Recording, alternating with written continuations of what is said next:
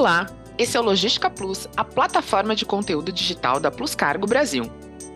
Hoje vamos receber mais uma vez o economista Écio Costa, nosso parceiro de conteúdo sobre o mundo da economia e das finanças, e que nos ajuda a desvendar como os índices econômicos afetam os mercados e os negócios no Brasil e no mundo. Em novembro, temos muita coisa acontecendo no cenário econômico brasileiro e mundial. Então, vamos ver como o Écio pode nos ajudar a entender todo esse cenário. Seja muito bem-vindo, Écio. Prazer em ter você aqui novamente conosco. Olá, Patrícia. Obrigado por convidar para participar mais uma vez né, do Logística Plus. É um prazer estar sempre trazendo essa atualização para todos que acompanham a, o Logística Plus e também a Plus Cargo, que não só no Brasil, né, mas também na América Latina como um todo. É isso aí. Então, reta final do ano, muitas notícias, as empresas esperando e começando seus planejamentos, né? Terminando já o planejamento para 2024. E a gente vai começar falando sobre o cenário nacional.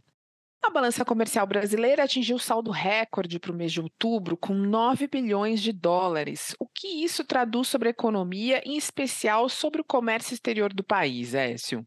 Então, a gente tem que analisar bem de perto como que isso está acontecendo. Você tem é, movimentos pelo lado exportador, e tem movimentos pelo lado importador da economia. E quando a gente olha os dados divulgados né, pelo MDIC, tanto no mês de outubro como no acumulado do ano até o final desse mês de outubro, você pode observar que há uma tendência forte de queda das importações e uma resiliência das exportações. Então vamos primeiro para o lado das exportações. Você tem vários itens que têm mantido a sua representatividade, até a gente vai comentar um pouquinho mais sobre isso mais à frente, apesar da queda de preço desses itens, dessas commodities no mercado internacional. A soja, óleo e derivados, combustíveis, todos eles têm tido uma queda dos seus preços internacionais, mas o Brasil tem conseguido aumentar o seu volume exportado. Então, quando você olha né, na conta do valor das exportações, ele se manteve praticamente inalterado em relação ao mesmo acumulado do ano de janeiro a outubro de 2022. Isso é importante porque aí, como eu disse, mostra uma resiliência do setor exportador brasileiro. Pelo lado das importações, aí tem um ajuste, né, por assim dizer. Como os preços das commodities caíram, então muitas commodities que são importadas pelo Brasil, inclusive petróleo e derivados, porque a gente tanto exporta como importa, você teve essa queda de preço, porém foi acompanhado por uma queda também do volume importado. E aí você teve uma redução drástica né, da importação, o que terminou ajudando muito no saldo da balança comercial. Então, no mês de outubro, no mês de setembro, você pode observar recordes sendo batidos para aqueles meses em relação a toda a série histórica. E no acumulado do ano, a gente já passa dos 80 bilhões né, de dólares de saldo, que já bate o recorde de todo o acumulado do ano de 2022, que foi na casa dos 60 e poucos bilhões de dólares. A expectativa é que a gente encerre o ano com um saldo acima de 90 bilhões de dólares, que é algo muito positivo em termos de saldo para a balança comercial brasileira, que vai ajudar no balanço de pagamentos brasileiro, porque quando a gente vai olhar o saldo do balanço de serviços e renda, ou seja, o envio de lucros, pagamento de juros, royalties, é, serviços da dívida para fora do país, essa conta ela é tradicionalmente negativa. Então, quando você tem um saldo positivo da balança comercial, ele ajuda no saldo negativo de serviços e rendas para que o balanço de pagamentos feche no positivo e esse balanço de pagamentos fechando no positivo vai ajudar o Brasil no aumento das suas reservas internacionais, trazendo mais segurança para o país. Só que aí tem um pequeno porém, não dá para se comemorar tudo do que eu estou falando aqui. É que quando a gente olha é, a corrente de comércio, que aí é o somatório de exportações com importações, ela vem caindo, principalmente por conta da queda das importações. Então, isso é algo preocupante, porque se a gente está importando menos, e aí não é só commodities, a gente vai agora olhar também bens de capital, insumos para o setor produtivo.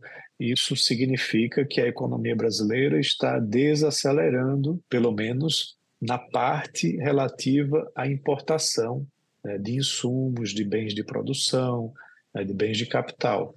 E aí isso pode indicar que o Brasil, no ano que vem, talvez tenha ou ao longo desse ano, vem apresentando um cenário de desaceleração da sua economia interna. E isso é um, um resultado que não é de se comemorar. Apesar do saldo ser muito positivo, a gente vê que as importações estão caindo muito. E isso preocupa. Então, assim, podemos comemorar que vamos ter um saldo recorde da balança comercial, mas não é tanto por conta de um aumento considerável de exportações, elas estão praticamente inalteradas, mas sim por uma queda das importações. Mas, ao mesmo tempo, você tem, uma, como eu disse, uma resiliência né, das exportações, já que, mesmo com a queda do preço das commodities, o volume aumentou e aí o valor se manteve muito parecido com relação ao ano passado. Vamos ficar de olho aí nesses números para os próximos meses e ressaltando que é uma pena, né? Porque isso, apesar dos ótimos números, não significa que todos os segmentos do mercado estão sendo beneficiados aí nessa questão do aumento de exportações, como você bem disse. Agora, vamos falar um pouquinho do cenário político brasileiro que interfere bastante aí em várias questões econômicas.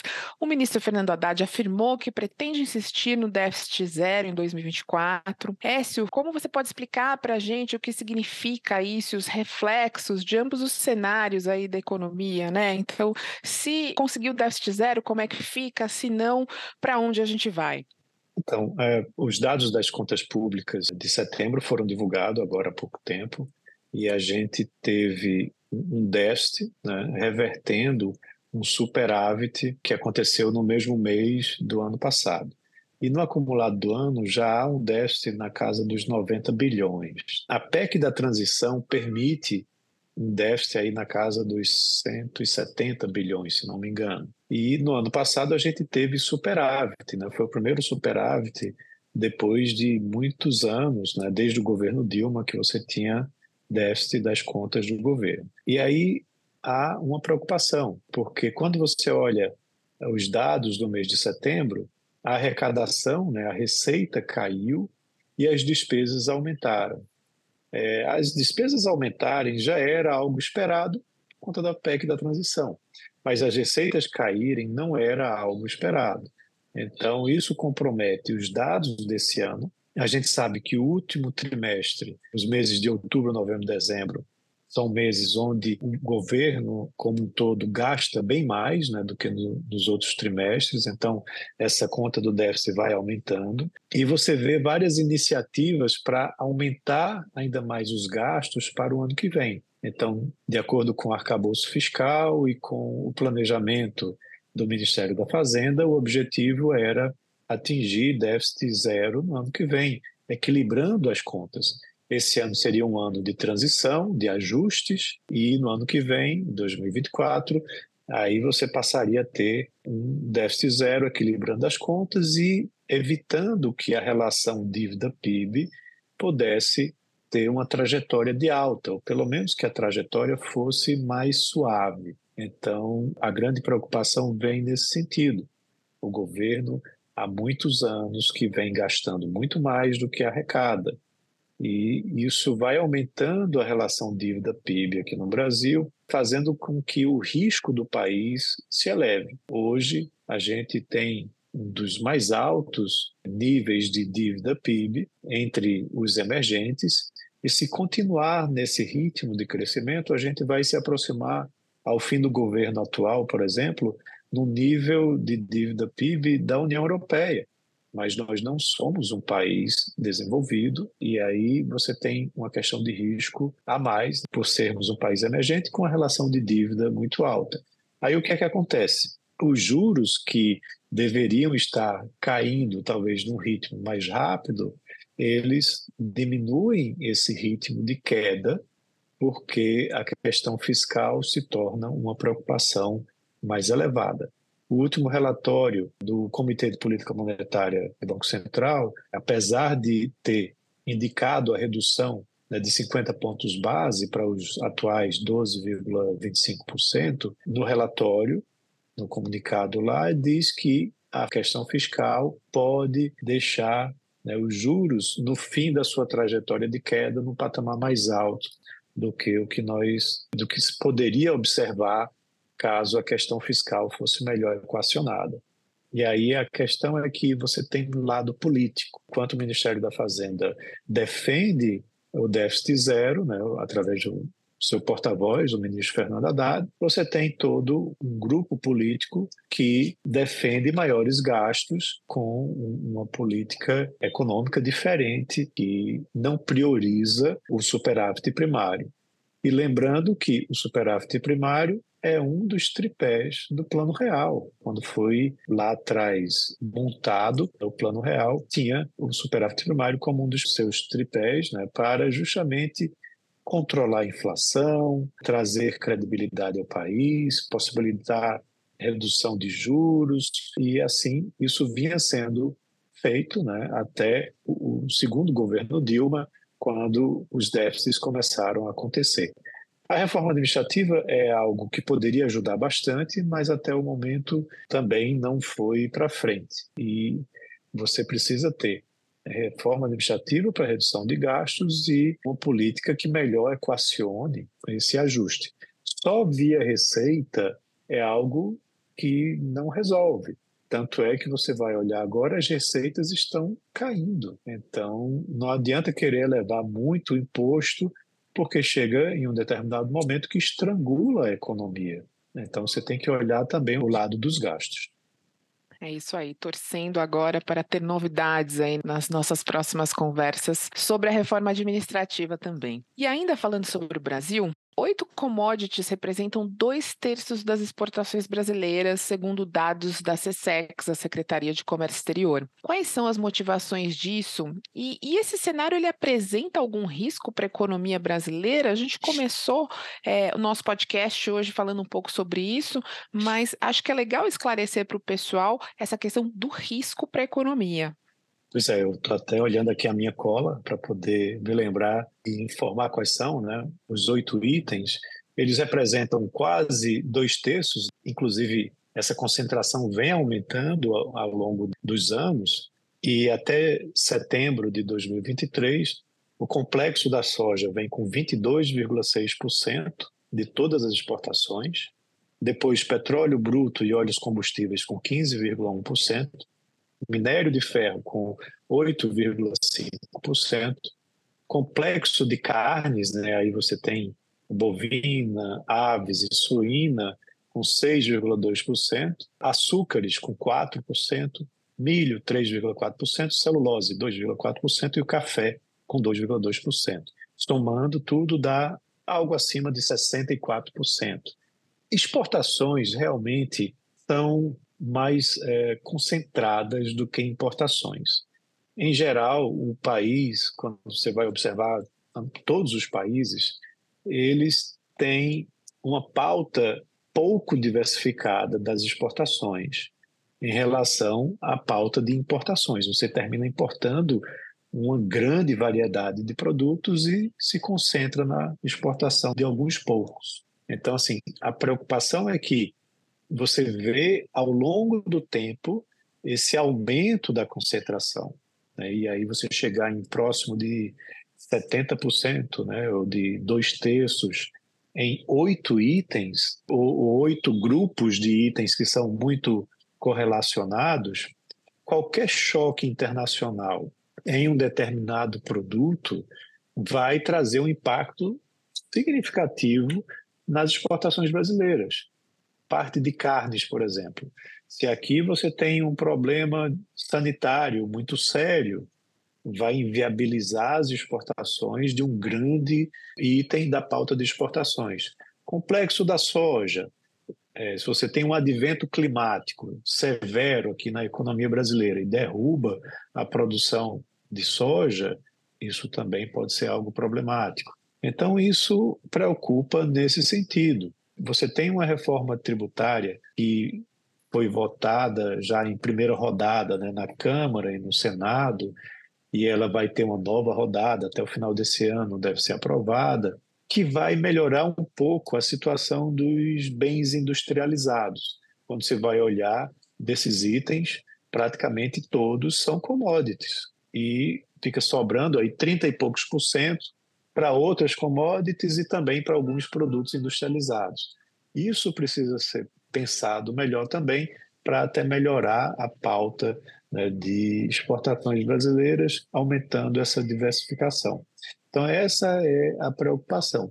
Por outro lado, também mostra a pujança do agronegócio brasileiro, do setor exportador de óleos combustíveis, de minérios. Né? Então, isso também mostra que o Brasil cada vez mais é o grande fornecedor de alimentos do mundo. Que aí, por outro lado, ninguém vai querer morrer de fome. E o Brasil vai ser o grande player fornecedor de alimentos do mundo, vem se tornando cada vez mais. Então, isso traz um poder também. Então, há muitos é, anos a gente espera a expectativa aí de aumentar aí as segmentações é, e a indústria. E, e, tem a questão do protecionismo. Né? Você também, é, quando você vai olhar um estudo recente da OECD, né, mostra que a China, Estados Unidos, União Europeia, Índia e, se não me engano, Japão concentram mais de 80% né, dos subsídios que são dados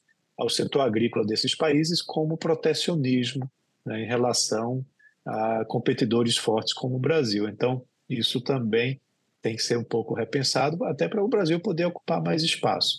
Mas a diversificação ela é muito importante para você não depender somente desse tipo de produtos.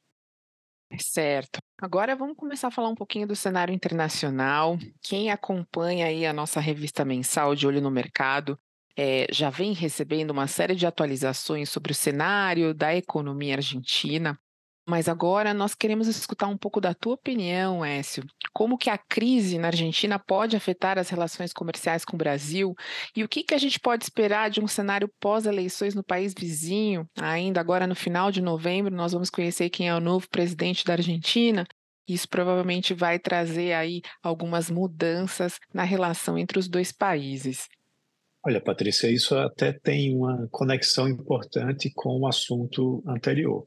É, se a gente quer falar de diversificação de pauta de exportações, a Argentina surge como um importante parceiro comercial brasileiro, destino das nossas exportações de produtos industrializados, que a gente não vê acontecendo com a China, por exemplo, né, e outros consumidores de commodities brasileiras. A Argentina tem uma relação comercial forte via Mercosul com a importação né, de produtos industrializados brasileiros. Só que a Argentina vem sofrendo economicamente já há alguns anos de um problema de gestão e, e que aí tem até relação também com o que a gente estava falando do déficit zero. Lá esse déficit é muito alto, política fiscal lá é muito expansionista, gasta-se muito, e aí você termina tendo uma inflação descontrolada com taxas de juros altíssimos. Então, isso vem diminuindo a relevância econômica da Argentina, a Argentina crescendo pouco, ela também vai importar poucos produtos, ela tem reservas internacionais praticamente zeradas. Outro dia estava pedindo recursos emprestados né, para poder honrar com compromissos internacionais. Isso é, tem acontecido com frequência. E a eleição talvez traga uma guinada nesse sentido. O, o candidato que está à frente, ele tem um discurso muito é, disruptivo, né? ele diz que vai romper relações econômicas é, e comerciais com China, com o Brasil, aliás, não com o Brasil, né, com o Mercosul, e assim diz que vai dolarizar a economia. São uh, posicionamentos muito, que eu diria, exacerbados, que talvez isso seja mais um discurso eleitoreiro né, do que vai efetivamente é, pôr em prática. A gente tem que ver o resultado, ele é quem está à frente, o, o candidato é o Milley, né, o que está em segundo, o Massa, está é, muito próximo e representa a continuidade do sistema atual, que é um sistema com péssimos resultados, como a gente acabou de mencionar. Né? Então, é preocupante, porque se o que está em segundo vencer, como que a situação econômica vai ser tratada? Como que a economia vai melhorar? E se o que está em primeiro também vencer, ele vai realmente pôr em prática todas essas políticas que, a meu ver, são desastrosas na economia argentina? Você dolarizar a economia vai trazer uma perda de competitividade gigantesca para o setor exportador. Se você romper com a China, é, com o Mercosul, você também não vai conseguir exportar as commodities argentinas para esses países, ou produtos industrializados aqui para o Brasil, que também tem essa relação forte. Então, ele vai fazer relações comerciais com quem? Com os Estados Unidos, mas não quer dizer que os Estados Unidos tenha interesse em comprar todos os produtos da Argentina. Então, eu tenho muitas é, ressalvas né, com os dois cenários, né, as duas alternativas. Ambos ganhando, é, a gente precisa ver como que o Congresso argentino né, vai apoiar medidas de ambos os lados um sério ajuste precisa realmente acontecer na economia argentina né, para que reorganize né, suas políticas é, e possa ter um equilíbrio fiscal, um equilíbrio econômico, controle a sua inflação né, e possa ter uma redução das suas taxas de juros. Porque a economia argentina tem um grande potencial econômico. Né, eles têm é, uma formação de capital humano que é até melhor do que a nossa, quando você vai olhar o índice de escolaridade dos argentinos, é muito maior do que o do brasileiro. Eles têm é, um setor agrícola muito forte, eles têm atividade industrial também relevante. Então, é um país que tem um poder econômico que precisa ser bem explorado. E a gente não está vendo isso nos últimos anos. E os dois concorrentes à presidência também estão trazendo propostas, no mínimo, preocupantes cenário bastante delicado aí no nosso vizinho, na Argentina. É, vamos acompanhar um pouco desse cenário, um parceiro comercial muito importante para o Brasil. Certamente aí nos próximos episódios a gente vai trazer mais informações. E uma situação que não se resolve em curto prazo, não é? Isso, isso é algo que a gente vai levar algum tempo acertando para conseguir colocar as coisas no lugar. É, vamos falar agora um pouquinho né, sobre a desaceleração global. É um assunto que quem acompanha aqui o nosso podcast já, já entende um pouco do cenário, que tem sempre aí novidades. É, a economia da China e do euro vem enfrentando dificuldades, mês a mês a gente vem trazendo isso, né, Écio? E a situação como está agora nesse último trimestre, como isso pode impactar o Brasil e o comércio internacional? Então, isso tem uma forte relação, inclusive, com o investimento estrangeiro direto. Ah, quando a gente vai olhar os dados mais recentes que foram divulgados, indicam né, que, pelo FMI, indicam que ah, o investimento estrangeiro direto caiu mais de 30% a nível mundial. Né, e os principais recebedores de investimento estrangeiro direto são os Estados Unidos, China, Brasil, ali Hong Kong, Taiwan, porque aí na realidade faz parte da China, né? mas não faz, né? E não cabe a gente entrar em detalhes nisso, mas são grandes recebedores também de investimento estrangeiro direto.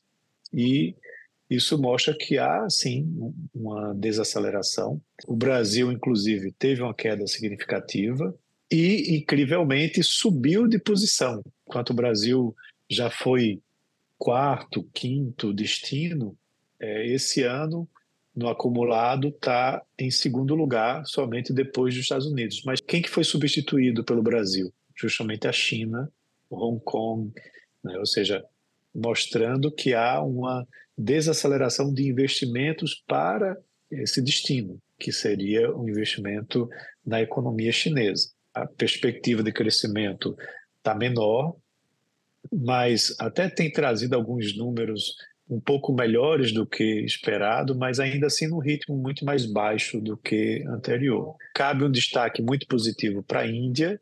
Né? A Índia vem com um crescimento mais forte, a gente até já comentou isso aqui em outras versões do, do, do podcast.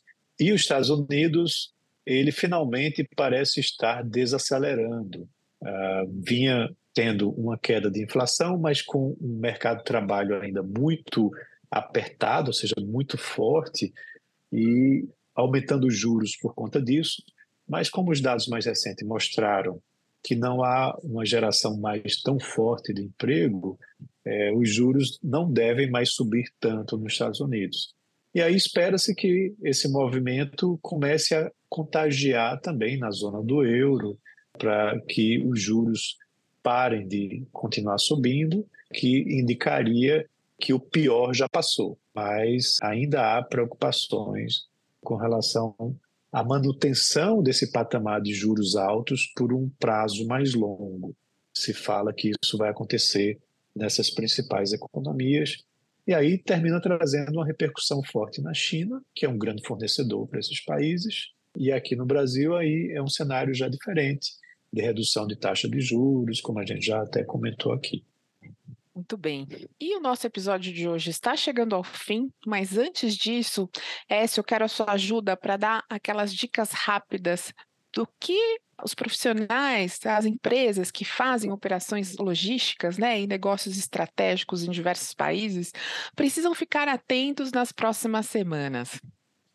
Olha, a gente tem que estar acompanhando o movimento né, do câmbio, que vai repercutir muito as próximas decisões né, de taxas de juros. O Brasil e os Estados Unidos ainda têm reuniões né, de seus comitês de política monetária, onde a grande probabilidade é de uma manutenção de taxa de juros lá nos Estados Unidos e de uma nova redução de taxa de juros aqui no Brasil.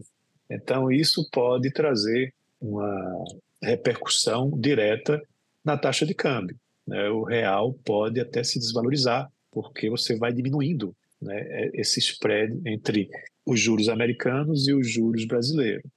Mas, por outro lado, o saldo da balança comercial continua sendo bastante forte, deve acontecer isso nos próximos meses, o que funciona na outra direção, né, ajudando para que o câmbio não se desvalorize tanto. Esse é, é outro ponto. A discussão da reforma tributária ela já está bem encaminhada, é apenas entender quais são as exceções adicionais que vão ser incluídas e qual vai ser o patamar do IVA, que já se fala algo acima dos 27,5%, e, novamente, como que vai ser a política fiscal para o ano que vem, porque ela pode impactar diretamente no movimento de juros aqui no Brasil. Lá fora, eu continuaria acompanhando né, os índices de inflação, de desempenho de economia da zona do euro, da China e inclusive do Japão. Né? O Japão está no movimento aí de elevação de juros e talvez deixe de ter taxas negativas pela primeira vez em muitos anos, o que pode trazer um impacto aí nas suas relações comerciais também. Então, assim, são vários cenários e muitas variáveis que a gente precisa estar acompanhando e elas todas têm relação muito importante entre si e nos negócios, né? principalmente quem lida com comércio exterior. Excelente, Écio. Mais uma vez, muito obrigada aí por trazer tanto conhecimento para a gente, essa leitura de cenário super importante para quem faz negócios no Brasil e no mundo. Écio, gostaria então que você desse a nossa saudação final aí para o pessoal. Ah, é isso, eu que agradeço, Patrícia, estar participando mais uma vez, né, e deixar um abraço aí para todos que acompanharam o nosso podcast nessa edição de hoje e aguarde que sempre tem mais coisa interessante para a gente estar tá discutindo aí pela frente. É isso aí. A Plus Cargo está com você onde você precisar. LinkedIn, YouTube, Spotify, Instagram, sempre de olho no que está acontecendo para você fazer bons negócios. Muito obrigada pela audiência e até a próxima.